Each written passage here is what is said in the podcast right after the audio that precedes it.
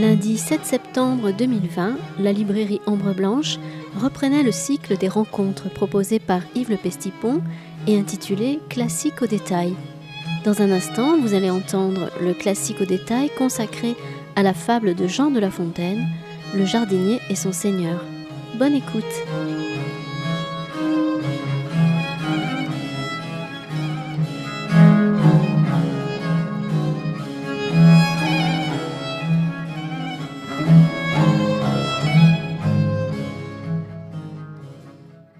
À la librairie Ombre Blanche euh, pour ces nouveaux classiques au détail de cette année. Aujourd'hui, on a La Fontaine. La prochaine fois, je crois que nous avons Brantôme, La vie des dames galantes. Il va y avoir Voltaire. Il y a Malherbe au mois de décembre. Et donc, chaque fois, on a mis le premier lundi du mois. Hein, voilà. Et puis, on fera un programme après. Bon, si on n'est pas tous morts, si le coronavirus ou la peste bubonique, le choléra nous ont épargné, ce qui est possible, on ne sait jamais. Voilà. Et à ce moment-là, on reprendra un petit peu les choses. Alors, ces classiques au détail, l'idée, c'est toujours la même, c'est d'essayer de présenter euh, sous la forme d'une explication de texte, des textes littéraires français, anciens, du XVIe, XVIIe, XVIIIe siècle. C'est un peu un jeu, on pourrait faire les faire avec le XIXe siècle, on pourrait le faire avec le XXe siècle, mais là on se dit, euh, on va prendre des textes anciens avec cette idée que ça vaut la peine de relire ou de lire ces textes des siècles passés, qu'on a parfois un peu regardé à l'école, pas toujours, et qui sont pas des textes nécessairement pour les enfants ou les adolescents, mais pour toutes les générations et qu'on peut relire très différemment au XXIe siècle, de ce qu'on faisait au XXe siècle et autres. Euh, dans le même esprit, à titre d'annonce, à partir de la fin du mois de, septembre, pour une radio qui s'appelle Radio Radio, qui enregistre tous les podcasts d'Ombre Blanche, vous pouvez trouver toutes les rencontres d'Ombre Blanche sur Radio Radio et sur le site d'Ombre Blanche, je vais faire une émission qui va s'appeler Première phrase, dans laquelle en 8 minutes, je vais parler de première phrase de la littérature française, mais de, tous les temps. Hein, voilà. Ça va aller jusqu'à Valéry Giscard d'Estaing, évidemment, et Tintin Milou aussi. Hein, voilà. Mais il y aura les textes anciens, modernes, etc. Voilà, toutes sortes de choses qu'on va faire. Alors, on va euh, aujourd'hui revenir à un de mes auteurs favoris et un des grands classiques français, et apparemment un des auteurs préférés des Français, euh, qui est Jean de La Fontaine. Alors, quand j'ai pensé revenir à Jean de La Fontaine, c'est pour le plaisir, parce que Jean de La Fontaine est inépuisable. On peut le lire soir et matin, matin et soir, avec délectation, l'apprendre par cœur, euh, le, mettre en bande dessinée, le chanter comme on veut. Et puis j'ai choisi un peu par hasard, à cause d'un colloque où je devais aller, mais qui a été annulé, sur La Fontaine et les jardins, à Château-Thierry, la fable qui s'appelle Le jardinier et son seigneur. Et je me suis rendu compte, en la relisant il y a quelques jours, qu'effectivement, cette fable était euh, admirable, parce qu'elle n'avait pas été écrite en 1665 ou 6 ou 7, mais je pense la dernière semaine, la semaine dernière, tellement elle est d'actualité. Donc ne croyez absolument pas ce que je vais vous raconter pendant cinq minutes sur la vie de La Fontaine, qui sont des, histoires, d'histoire littéraires. Mais enfin, bon, tout ça est faux. Il est évident que La Fontaine sait très bien l'actualité d'aujourd'hui, qui est sur Internet et qui regarde tout ce qui se passe aujourd'hui pour écrire une phrase pareille. La Fontaine, effectivement, publie ses fables, et cette fable en particulier, en 1668, c'est-à-dire au milieu du 7e siècle, bien avancé, on va dire. Le roi Louis XIV est roi depuis, euh, effectivement, depuis 7 ans, euh, un peu plus parce qu'à la mort de son père Louis XIII, il était roi, mais donc là, il était encore un petit peu impuissant régner parce qu'il était un peu jeune. Donc on est au début du règne Louis XIV, voilà à peu près. La Fontaine est née en 1621, on voyez, ça lui fait un milieu de vie. Il est né à Château-Thierry en 1621. Bon, il est une famille relativement aisée. Quand on voit la maison de la Fontaine à Château-Thierry, c'est un hôtel particulier, un peu comme il y a des hôtels particuliers à Toulouse. C'est une fortune, hein, véritablement. Il commence très riche, il finira très pauvre. On ne sait pas très bien à quoi il a dépensé l'argent. Le jeu, sans doute, les filles, probablement. Le jeu, sûrement, la plus grande chose. Donc, il ne faut pas imaginer un pauvre homme, un pauvre poète euh, erratique ou autre. C'est une famille importante, avec des terres, etc., avec des alliances.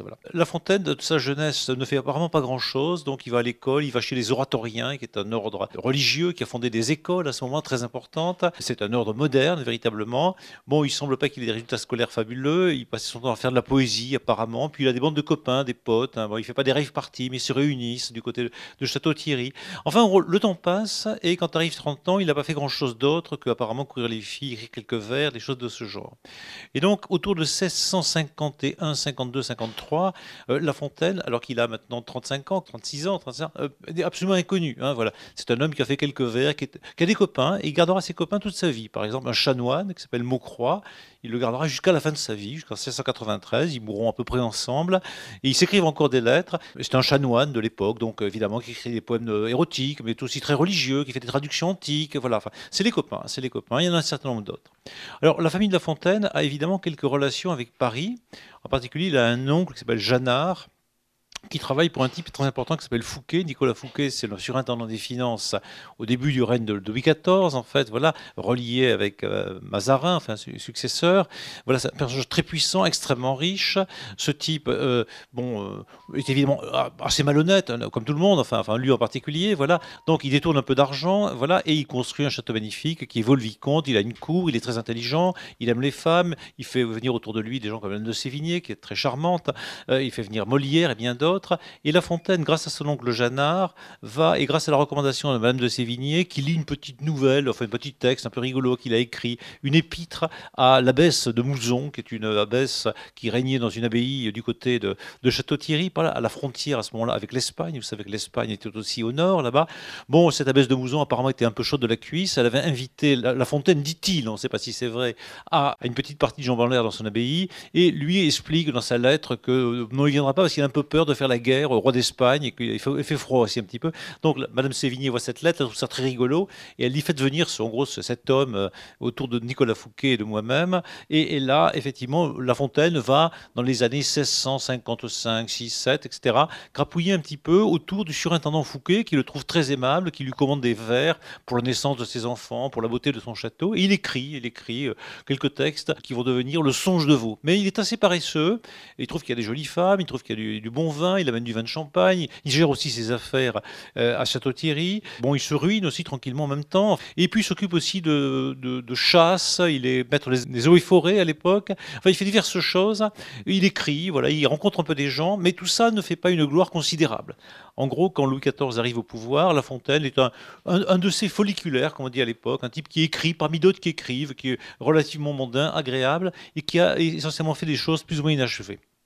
La chose la plus belle qu'il a faite à ce moment-là, c'est un texte qui s'appelle Adonis, qui est une sorte de d'épopée en vers assez courte qu'il offre au surintendant Nicolas Fouquet.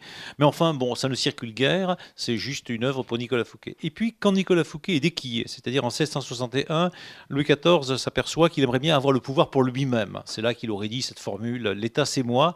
En tout cas, il fait une sorte de coup d'État constitutionnel, c'est-à-dire qu'alors euh, qu'on pensait que c'était un type qui allait rien faire, qui, passait son temps lui aussi à courir les filles, à faire du cheval, à la chasse, si s'il avait des motos, il a fait des motos, des rodéos. Enfin, c'était un jeune homme comme ça, hein, voilà, un jeune très beau, très brillant, sexy, enfin tout ça. Et donc, on pensait qu'il était absolument incapable de régner parce que c'était un petit, petit crétin, quoi, aux yeux de certains, et que effectivement Fouquet et les, gens qui travaillaient avec Fouquet continueraient à régner, seraient ministres, premier ministre, pendant que le jeune homme Godluro continuerait à courir les filles par là et à faire de la moto ou du cheval, puisque à l'époque c'était plutôt du cheval. Et l'esprit général, Louis XIV euh, réunit le Conseil et décide que c'est lui maintenant qui va régner. C'est très clair. Et, et non seulement il va régner, mais il fait enfermer Nicolas Fouquet sous les prétextes divers. Bon, c'est facile. Hein. Nicolas Fouquet a, piqué dans la caisse, comme tout le monde hein, à ce moment-là. Il a construit un château un peu trop gros aux yeux de Louis XIV. Il a fortifié euh, Belle-Île, ce qui n'était pas, très agréable pour Louis XIV, parce que quand même se fortifier une île devant les côtes françaises. Donc on trouve toutes sortes de raisons pour le condamner. Et donc on le fait enfermer en divers endroits. Louis XIV veut son exécution. Il y a un procès. Il finira enfermé pendant les années. Il n'en sortira jamais en réalité au fort de Pignerol, c'est-à-dire du côté de Turin par là. Mais Louis XIV, euh, en faisant déquiller Fouquet, ce qui était un acte politique sans doute nécessaire à ses yeux hein, pour imposer son, son autorité. Il faut bien parfois commencer par déquiller quelqu'un. Et donc, effectivement, Louis XIV avait sans doute de fortes raisons de déquiller Nicolas Fouquet, qui était par ailleurs très intelligent. Mais en déquillant Nicolas Fouquet, euh, il déquille tous les gens qui sont autour. Tout un tas de gens étaient protégés par Nicolas Fouquet, en particulier Molière, et en particulier La Fontaine. Alors Molière est très, très malin, très habile. Très rapidement, il, il passe au service du roi. Bon, c'est pas grave. Enfin bon, si c'est pas Fouquet, c'est le roi qui paye. Et comme le roi a des théâtres plus intéressants que ceux de Fouquet, donc le roi. Mais La Fontaine est un peu idiot, euh, ou plutôt il est très fidèle. Il, va avoir l'idée de défendre Nicolas Fouquet, ce qui est une idée vraiment très étrange. Hein, il faut le lire au XVIIe siècle. Donc il, veut défendre ce personnage et il, écrit des textes. Alors il se fait mal voir hein, par, par Louis XIV, par Colbert, par Louvois, tous ces gens-là qui vont lui payer toute sa vie. Et donc dans les années 1600 62, 3 à 4, eh bien, euh, il est un peu, enfin, il est, fortement disgracié, est en difficulté. On l'expédie dans le Limousin faire un tour euh, pour se faire oublier. Euh, voilà, il va donc suivre les amis de Fouquet, il va raconter un peu cette histoire dans la relation de voyage en Limousin. Bon, c'est pas trop grave d'aller à Limoges, mais quand même, enfin, c'est une expédition un, peu ennuyeuse. Bon, on arrive autour des années 1665. La Fontaine n'est toujours pas très célèbre. Hein. Il, a, il, a, écrit quelques textes, il a, il a disons, ferraillé un petit peu avec les attaquants de Fouquet, etc. On ne sait pas très bien. Et en plus, pire de tout, il fait un premier succès autour de 1665. Il publie des contes, on va dire érotiques, traduits de Boccace, en particulier de Larios et de quelques autres, qui sont le premier livre de contes, alors qu'il y a un certain succès, parce qu'évidemment, faire des contes érotiques, c'est bon, toujours des chances d'avoir un, un, certain succès. Il les écrit très bien. Il y a un débat autour d'un texte qui s'appelle Joconde, qu'il traduit, qu'il met en vers. Il y a une dissertation, sans doute attribuée à Boileau, qui dit que la traduction de, de La Fontaine est supérieure au texte italien. Et donc, La, Fontaine se, fait une sorte de, de, de, créneau, en quelque manière. La littérature un peu haute, hein, si on va dire, un peu scandaleuse, mais en même temps, ça ne le place pas très haut pour aller à l'Académie française plus tard. Et euh, curieusement, en 1668, alors que rien ne semblait de l'extérieur le laisser attendre, il publie chez un éditeur qui s'appelle Barbin. Alors Barbin est un éditeur nouveau. Hein, vous savez qu'à toutes les époques, il y a des éditeurs nouveaux qui apparaissent. Il y a eu les éditions de minuit dans les années 50-60. Très bien. Les éditeurs nouveaux qui euh, cherchent à faire des coups et à publier la littérature nouvelle, celle qui vient de sortir. Et Barbin, très intelligent, repère effectivement qu'il y a peut-être un coup à faire avec ce relativement jeune La Fontaine, enfin c'est-à-dire nouvel auteur, peu connu mais déjà avec un petit passé, et ce livre qui s'appelle Les fables traduites mises en vers de Monsieur La Fontaine. Ces fables sont publiées en 1668 dans une belle édition, une très très belle édition, avec des gravures magnifiques d'un certain François Chauveau, qui est un des grands, graveurs du temps. Tout ça est très bien imprimé. La Fontaine a certainement investi de l'argent dans, dans, cette édition parce que les, les papiers, etc., le, les livres sont vraiment très beaux. Et c'est un succès considérable immédiatement, en France, il y a des éditions pirates hein, qui attestent du fait qu'on copie effectivement le livre, on le, copie en Hollande, on le copie partout, on le traduit un peu partout. Et donc immédiatement, La Fontaine devient l'auteur des fables de La Fontaine. Il n'est plus l'auteur des contes, il n'est plus l'auteur de quelques textes par là écrits pour Nicolas Fouquet, il devient un auteur qui immédiatement est considéré comme un grand écrivain. Certains évidemment ne l'aiment pas, sont, sont jaloux de ce que l'on veut, il devient l'auteur des fables, et pour nous effectivement, il reste l'auteur des fables. Alors, ce premier recueil des fables, c'est des fables massivement tirées de l'Antiquité, de Ésope, de Phèdre, c'est là-dedans qu'il y a les fables sans doute les plus célèbres, hein, La cigale, la fourmi, Le corbeau, le renard, etc. Et bien d'autres. Il y en a six livres.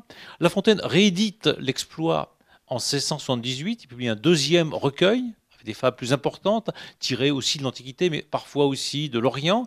Donc c'est le second recueil, dans lequel il y a des fables très célèbres, comme Les animaux malades de la peste, fable, elle est aussi vraiment d'actualité ces, jours-ci, ou en tout cas depuis quelques mois. Et puis euh, il va, à la fin de sa vie, publier encore un troisième livre de, de, fables, et on va dire de contes, ce qui va être le douzième livre de fables, et puis il meurt après, euh, avec cette œuvre considérable. Il y a aussi d'autres textes de La Fontaine, il y a d'autres contes, il n'arrêtera pas de publier des contes, il n'arrêtera pas d'essayer d'écrire pour le théâtre sans grand succès, et il essaiera aussi de faire un roman qui s'appelle Les Amours de Psyché et de Cupidon, qui est un gros chef-d'œuvre, mais on va dire une œuvre très difficile à, lire, même encore aujourd'hui, très intéressante, mais un peu particulière. Et donc, le grand chef-d'œuvre de La Fontaine, pour la postérité, c'est pas les contes, c'est pas Psyché, c'est pas ses essais de tragédie ou de comédie, c'est pas euh, même Le Voyage en Limousin, qui est un très beau, petit livre de La Fontaine, c'est évidemment les fables. C'est un succès mondial. Euh, effectivement, les fables ont été traduites un peu partout parfois d'ailleurs lues en français jusque dans des pays très lointains. Elle concerne un peu tous les âges, c'est un peu comme Tintin Milou, c'est bon de 7 à 77 ans. Je, constate que quand il m'arrive de temps en temps d'aller dans des écoles primaires ou des collèges parler un peu de La Fontaine, je vois que les enfants continuent encore à connaître les fables de La Fontaine, toujours les mêmes bien entendu, et euh, c'est lu par des gens plus âgés. Marie-France Maury, qui est quelque part par là, me disait ce matin, euh, du haut de son âge, quand même un peu grand, qui n'est pas 7 ans, mais plutôt plus près de, des 77 ans, qu'elle lisait La Fontaine plus ou moins tous les jours, bien entendu. Donc tous les âges euh, sont inclus par La Fontaine, on va dire, et puis un tous les milieux sociaux. Il y a toutes sortes de raisons de lire La Fontaine. Bon, évidemment, ça intéresse parfois des gens de gauche, des gens de droite, pour des raisons différentes, des royalistes, des catholiques ou des athées, euh, des protestants ou tout ce que l'on veut. Donc c'est quelque chose qui euh, est à multifactoriel. Les fables, pour nous, un des aspects les, les plus étonnants, c'est que ce n'est pas une œuvre exactement originale de La Fontaine. Quand Christian Torel tout à l'heure parlait de, Laurent Mauvignier, le roman qui va être présenté ici est un roman original de Laurent Mauvignier. C'est-à-dire que certes, il a lu les livres, certes, euh, il peut être influencé par Proust, Joyce, Kafka ou bien d'autres, mais l'histoire qu'il raconte est une histoire qui est une histoire qu'il n'a pas copiée ailleurs et sur laquelle il ne fait pas une variation particulière. Il n'y a pas une source absolue de Laurent Mauvignier, pas plus qu'il n'y a une source absolue de Voyage au bout de la nuit, qui serait un texte antique, grec, romain ou chinois ou ce que l'on veut, qui varierait simplement. Pour nous, un écrivain, c'est quelqu'un, un écrivain, mais aussi un peintre, c'est aussi un cinéaste, c'est quelqu'un qui propose quelque chose de neuf, on a envie de dire de génial, en ce sens que ça sort de lui-même, de sa racine de lui-même. Il n'en va pas tout à fait de même au XVIIe siècle. Racine, Corneille, Molière, La Fontaine, bien d'autres, font souvent des variations à partir de textes antiques, grec, romain pour l'essentiel, parfois biblique, parfois venu d'autres traditions, italiennes ou espagnoles. Et là, on fait des variations, c'est-à-dire qu'on garde l'essentiel d'intrigue, mais par exemple, on va changer le nom des personnages, on modifie la fin, on accélère tel ou tel épisode, on développe tel ou tel épisode, etc. On change le sens d'un épisode sans charger les éléments de la chronique. Et alors à ce moment-là, pour nous c'est un peu surprenant, parce que l'auteur se mesure à un auteur antique et invente finalement peu. Mais par ailleurs, c'est assez intéressant parce que le lecteur lit le texte toujours à partie double. J'ai la fable de La Fontaine, mais par derrière, j'ai la fable d'Ésope, ou de Phèdre, ou d'un autre. Et je vois les écarts. Et chacun des écarts devient en quelque manière significatif. Et puis, au fond, se constitue une sorte de communauté des lecteurs. Si je veux faire un peu cuistre par les Grecs, une koiné. C'est-à-dire que pour lire les fables de La Fontaine ou les comédies de Molière, pas toutes, mais la plupart d'entre elles, il est intéressant de connaître les textes grecs ou latins qui sont derrière. Et de partager un peu cela. Si je lis une tragédie de Racine, il est pas mal d'avoir lu Sophocle, Euripide, et de voir ce que Racine fait avec le texte d'Euripide et de Sophocle. Et là, j'ai une série de travail et de variations. On connaît bien ça en musique. Hein. Jean-Sébastien Bach, par exemple, prend des thèmes, bon, par exemple chez Vivaldi, mais chez, beaucoup d'autres, bien sûr, chez Buxtehude et bien d'autres, et à partir de ce thème, va faire des variations intéressantes. On peut pas dire qu'il copie hein, Vivaldi, mais il fait quelque chose à partir de ça qui est du Bach, mais qui n'est plus du Bach. Hein. Voilà quelque chose. Alors La Fontaine fait essentiellement ça sur les, les 120 fables, ou 140 fables plutôt, qui occupent le premier recueil des fables de La Fontaine. Pratiquement toutes viennent de Ésope et de Phèdre. Quelques-unes viennent de la tradition médiévale, ensuite quelques-unes viennent de la tradition, euh, disons, orientale, Pilpé, etc. Mais très très peu sont des inventions de La Fontaine. Alors, une des rares inventions de La Fontaine, c'est une fable dont on ne connaît pas la source, ou plutôt il y a une vague source, mais bon, elle est très improbable, j'en parlerai un petit peu. C'est la fable qui s'appelle Le jardinier et son seigneur. C'est une fable tout à fait particulière, devant laquelle le lecteur du XVIIe siècle est mis dans une position particulière. Au lieu de se dire, tiens, je lis une fable choisie chez Ésope, chez Phèdre, chez Abstémus, et que je connais, et que le curé me racontait, que l'instituteur, enfin le maître d'école me racontait, que l'avocat va utiliser dans ses plaidoiries, etc. Enfin, ces fables que tout le monde connaît, euh, un peu comme les contes de Perrault. Je me trouve là devant un texte que je ne connais pas, que mes amis ne connaissent pas, que ma femme, que ma maîtresse, que mes copains ne connaissent pas, que personne ne connaît, qui est en dehors de cela, et qui est une invention. Et alors, évidemment, ça pose une question. Pourquoi La Fontaine a-t-il fait cette invention? Quelle est la nécessité et le plaisir, les deux la fois, qui font que La Fontaine, entre d'autres fables qu'il a piquées à droite ou à gauche, il fait quelque chose qu'il ne trouve pas dans les livres, mais qu'il trouve ailleurs. Mais où et pourquoi? Alors ma, thèse, évidemment, c'est qu'il avait une machine à remonter le temps et il a vu l'actualité et que donc il est parfaitement au courant des débats actuels sur la chasse, il connaît très bien MeToo et il connaît bien effectivement les problèmes de parasites, etc., de, masques et de, et de protection des données. Et voilà, donc il est très au courant. Et donc il s'est dit, voilà, pour les classiques au détail, il faut immédiatement faire une fable qui n'est pas comme les autres. Alors je la lis, elle est un peu plus longue que la majorité des fables du premier recueil, qui sont souvent assez courtes. Celle-là est un peu plus longue. Le jardinier et son seigneur. Un, amateur du jardinage, demi-bourgeois, demi-manant, possédait en certains villages un jardin assez propre et le clos attenant. Il avait de plans vifs fermé cette étendue. Là croissaient à plaisir l'oseille et la laitue, de quoi faire Margot pour sa fête un bouquet peu de jasmin d'Espagne et force serpolée. Cette félicité par un lièvre troublé fit qu'au seigneur du bourg notre homme se plaignit. Ce maudit animal vient prendre sa goulée. Soir et matin, dit-il, et des pièges se rient, les pierres, les bâtons y perdent leur crédit. Il est sorcier, je crois, sorcier, j'en défie. Répartit le seigneur. Fut-il diable Miro, en dépit de ses tours, l'attrapera bientôt. Je vous en déferai, bonhomme, sur ma vie. Et quand? Et dès demain, sans tarder plus longtemps.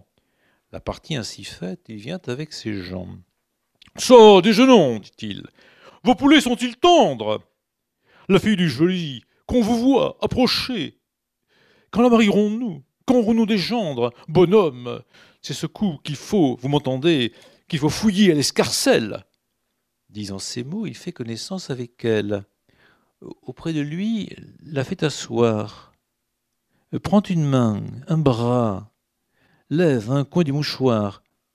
Toute sottise dont la belle se défend avec grand respect. Tant qu'au père à la fin, cela devient suspect.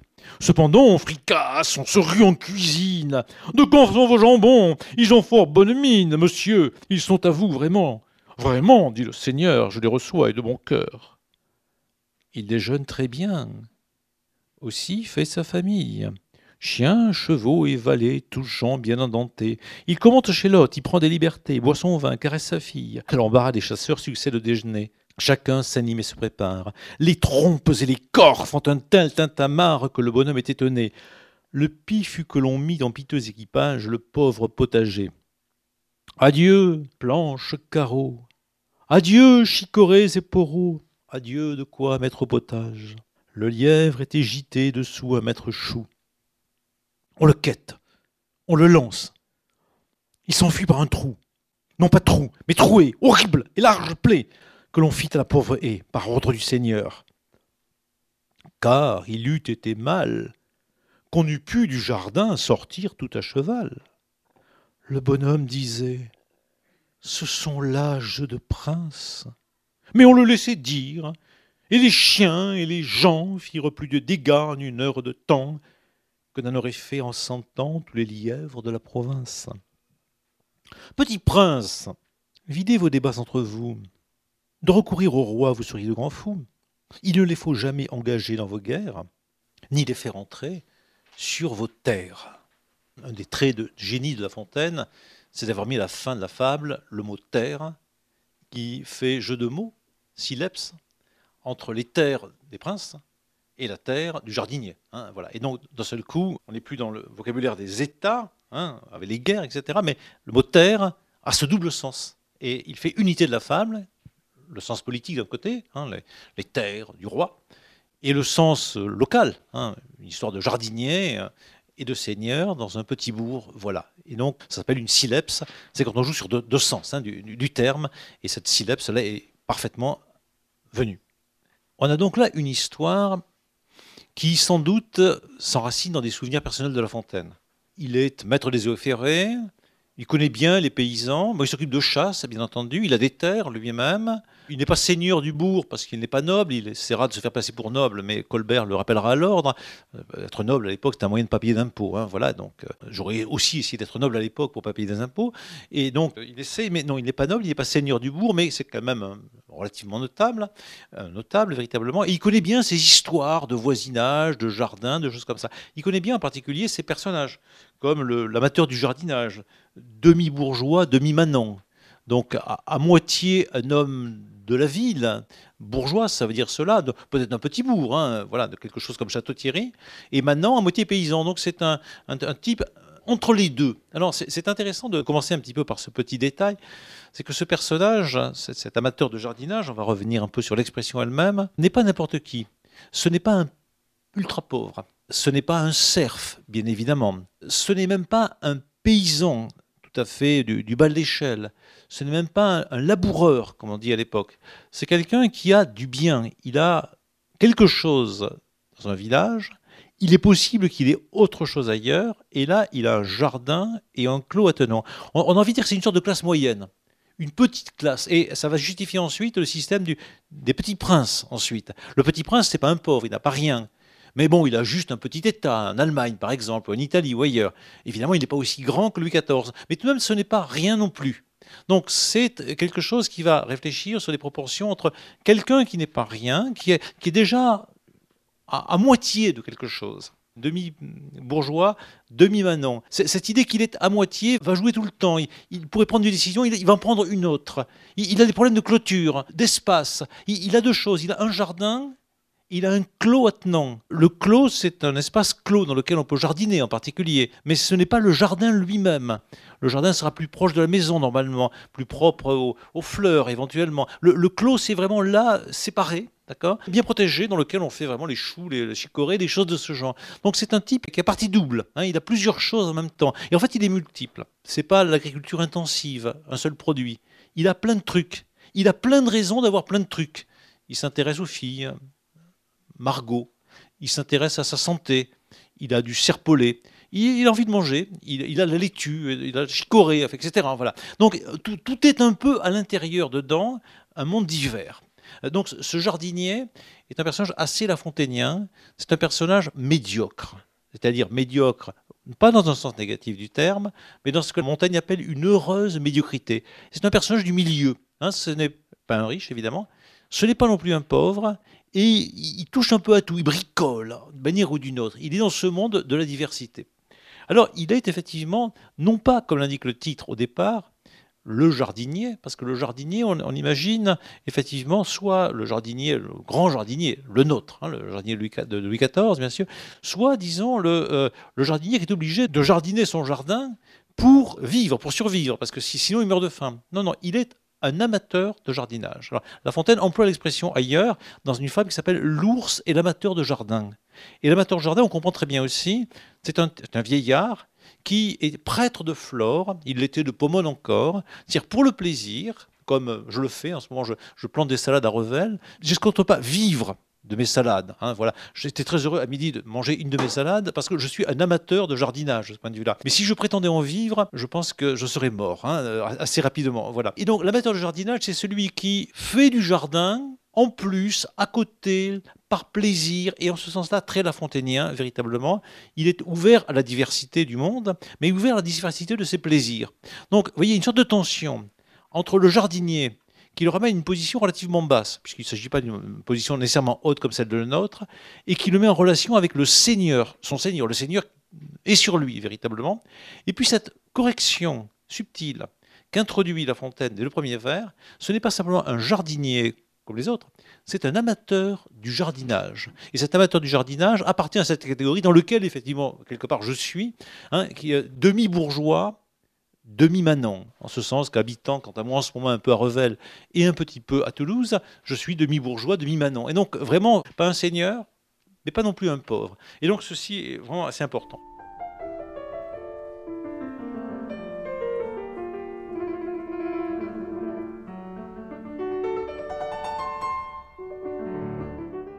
Vous écoutez Yves Le Pestipon à la librairie Ombre Blanche lundi 7 septembre 2020 pour un nouveau classique au détail consacré à la fable Le jardinier et son seigneur de Jean de La Fontaine.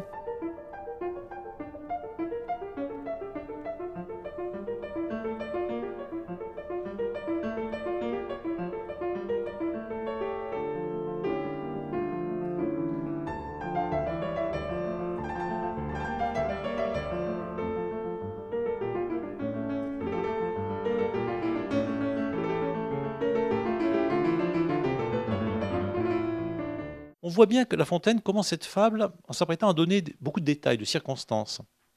C'est assez différent de la cigale ayant chanté tout l'été se trouva fort dépourvue quand la bise fut venue. De la cigale, on ne sait rien. Euh, elle est là. La fourmi, pas, davantage, à part qu'elle est la, voisine. Ici, on a des précisions qui pourraient presque nous mener à Balzac. Demi-bourgeois, demi-manant, euh, vous voyez, euh, Balzac en rajouterait un petit peu. Il gagnait tant et il avait ceci ou cela. On rentre dans l'espace des circonstances. Alors, c'est un des traits de cette fable qui, à partir de presque rien, je vais évoquer sa source minimale, va être une sorte de développement sans arrêt par ajout de circonstances, de détails, évocations lyriques, comme si La Fontaine, à partir de presque rien, faisait ce que fait un jardinier. À partir de presque rien, trois graines de salade, je me mets à voir des salades de plus en plus compliquées, de plus en plus belles, etc. Et à côté, j'aurai d'autres fleurs, d'autres fleurs, etc. Une sorte de multiplication dans l'intérieur. Alors, la source de La Fontaine, enfin, c'est même pas vraiment une source. On a juste trouvé chez un, type du XVIe siècle qui s'appelle Camerarius.